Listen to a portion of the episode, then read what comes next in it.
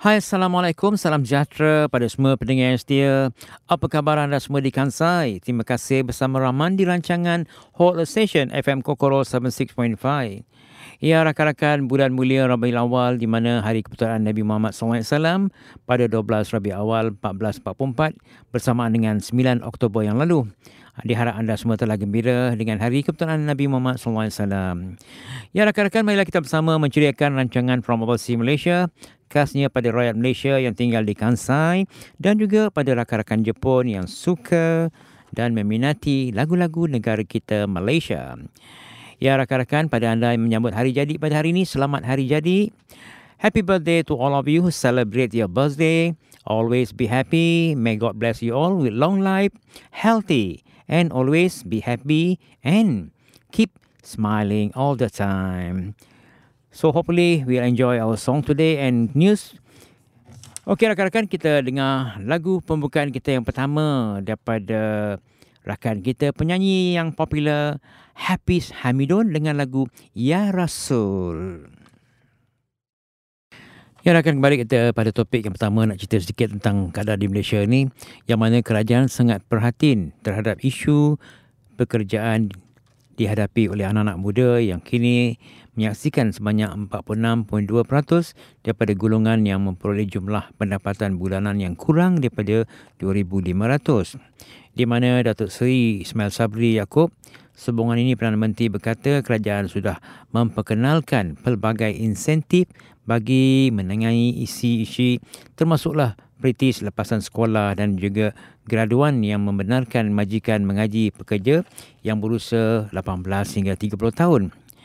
Yang menyediakan insentif yang berjumlah RM900 bulan, kerajaan turut memperkenalkan pelan membiarkan berjumlah RM150 juta yang disalurkan melalui Bank Simpanan Nasional, BSN dan juga Agrobank.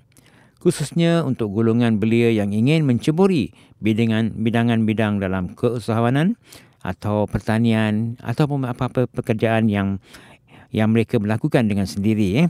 Jadi jaminan kerja keluarga Malaysia dan Cannibal Kejaya jaminan kerja keluarga Malaysia yang memberi lebih kurang uh, 600,000 peluang pekerjaan kepada golongan muda yang membantu memperkukuhkan uh, ekonomi belia. Kerajaan juga mengumumkan kenaikan kadar minimum allowance sara hidup daripada minimum 650 ke maksimum 950 sebulan.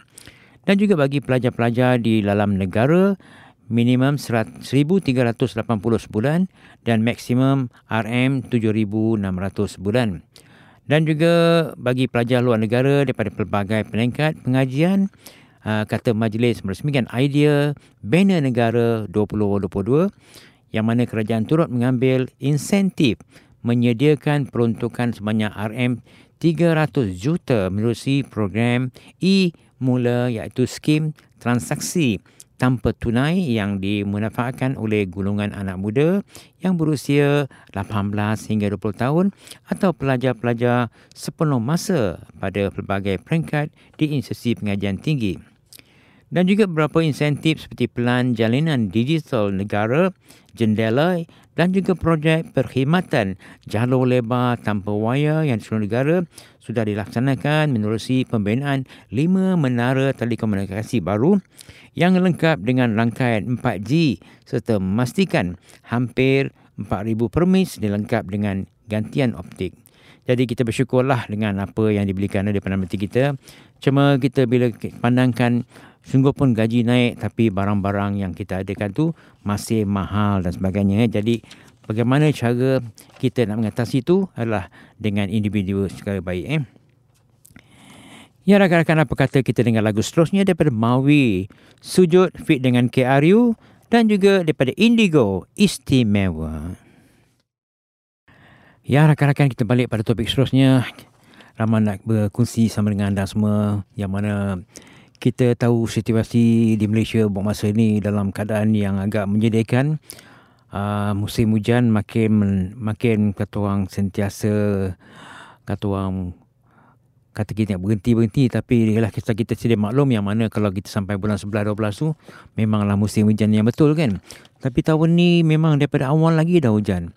Tapi yang sedihnya bila saya tanya kawan-kawan saya di Malaysia, hujan je banjir, hujan je banjir. Dulu tak banjir, sekarang banjir. Apa sebab tak tahulah eh. Tapi oleh kerana I rasalah mungkin dengan keadaan projek-projek yang banyak dia buat, mungkin perjalanan air itu tak dijalankan dengan betul. Eh.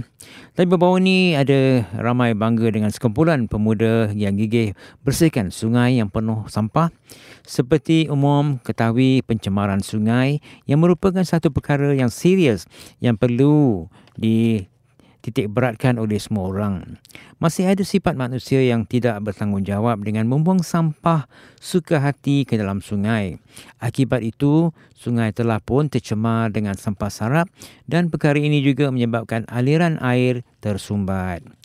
Baru-baru ini itulah daripada sebuah video mengatakan yang mempamparkan sekumpulan pemuda gigih membersihkan sungai yang telah yang mencuri tumpuan kutipan semua sampah yang ada dalam sungai itu. Yang kelihatan sekumpulan pemuda sedang merakam diri mereka untuk dimuatkan naik dalam video. Apa yang lebih menarik perhatian adalah apabila mereka dilihat gigi membersihkan dan menyiapkan diri dengan memakai glove dan kasut getah untuk masuk ke dalam sungai. Lebih-lebih lagi menggunakan uh, mereka semua dilihat tidak geli dan seronok mengurang, mengurangkan sampah sarap yang ada dalam sungai itu. Membersihkan dan masuk dalam plastik dan dibuangkan ke dalam uh, tempat yang sesuai. Jadi itulah satu perkara yang baik yang dijalankan oleh anak muda itu. Jadi kalau boleh sama ramai-ramailah kita rakan-rakan yang mana ada masa tu berkumpul uh, buat kerja-kerja amalan yang baik ini untuk mengurangkan masalah-masalah kebanjiran yang berlaku di Malaysia. Tapi baru-baru ni memanglah semua uh, kaki tangan kerajaan dan ahli bomba juga mengambil berat tentang perkara ini. Tapi lah kita ni selalunya masih lambat dalam sebesebi. Jadi kita harap gotong royong tu adalah penting. Apa yang kita boleh buat Alah, daripada rumah ni sekarang sampah-sampah sarap kita buatlah macam style Jepun ni kalau boleh bersihkan janganlah semua sampah buang gitu aja yang menyusahkan pekerja-kerja. Jadi terima kasihlah menjadi masyarakat yang bertanggungjawab dan ikhlas. Syabas kita ucapkan kepada semua. Ya rakan-rakan, berita-berita mengembirakan. Apa kata kita dengan lagu seterusnya daripada Bunga Cinta Listari, Cinta Pertama Sunny dan daripada Eva dengan lagu Bulan Cinta. Ya, pentingnya setiap balik kita pada topik entertainment hari ini. Ramai nak cerita kisah Bad ini ahli kumpulan Indigo yang mengakui sikapnya mementingkan diri dan tidak jujur mengenai tahap kesihatannya yang menyebabkan rumah tangga dibina bersama penyanyi Ashira Aziz terlerai pada Mac yang lalu.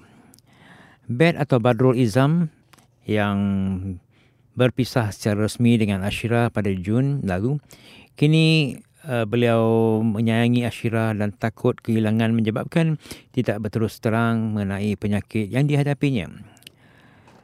Beth memohon netizen tidak menyalahkan Ashira sebagai punca perpisahan kerana penyanyi lagu di ombak rasa itu langsung tidak bersalah. Tolonglah berhati-hati, gang, jangan ganggu Ashira. Kesihan kerana bukan salah Ashira kami berpisah. Ramai masih tidak berpuas hati kerana tiada cerita terbongkar kenapa kami berpisah katanya. Sesiapa pun mendiri rumah tangga barulah tahu betapa teruknya penyakit beliau. Sebenarnya beliau tidak berlaku adil kerana tidak jujur pada isterinya.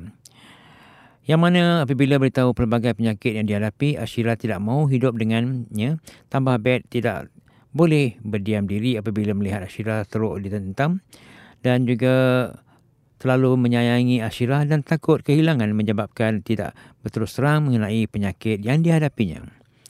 Apa pun benda semua ini mereka tidak tahu sujung pangkal yang tak perlulah sibuk-sibuk tentang perkara ini. Jika tidak ada benda yang elok hendak dicakap lebih baik dalam diam kerana boleh jatuh dosa besar katanya diam selama ini tapi teruk sangatlah anda memberikan tentang sosial media ini. Jadi apabila Ashira berkongsi perasaan gembira berjumpa dengan Crash lamanya kembali rancak berkata dan juga baru ini beliau meminta maaf pada Ashira dan keluarganya kerana gara-gara beliau terpaksalah melalui perkara-perkara ini dan memohon ampun pada mak, kakak dan anak-anak saya beliau yang tersilap langkah dalam tidak berlaku jujur hingga menyeret semua orang dalam hal ini. Walaupun membetulkan diri kesilapan manusia biasa hamba Allah yang banyak dosa, saya memohon agar Allah memberi peluang untuk saya membetulkan diri saya dan apa yang bad dan asyirah mendirikan rumah tangga pada Mac, Mac tahun lalu selepas bertemu ketika menyertai program Reality Gegar Vaganza musim yang ketujuh. Ya, bagaimanapun kita doakanlah mungkin uh, isterinya akan berubah balik kembali. Mula kita doakanlah akan kebaikan bagi mereka. Alhamdulillah tahniah agar dia dapat sembuh dengan cepat mungkin. Mudah-mudahan semuanya akan jalan lancar.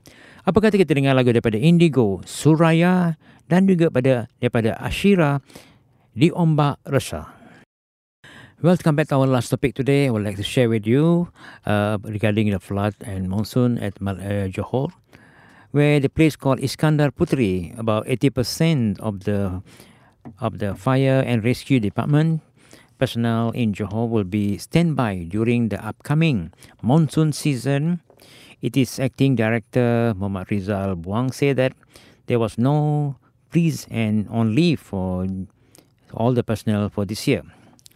Unlike previously, the discretion to approve leave has been given to those states.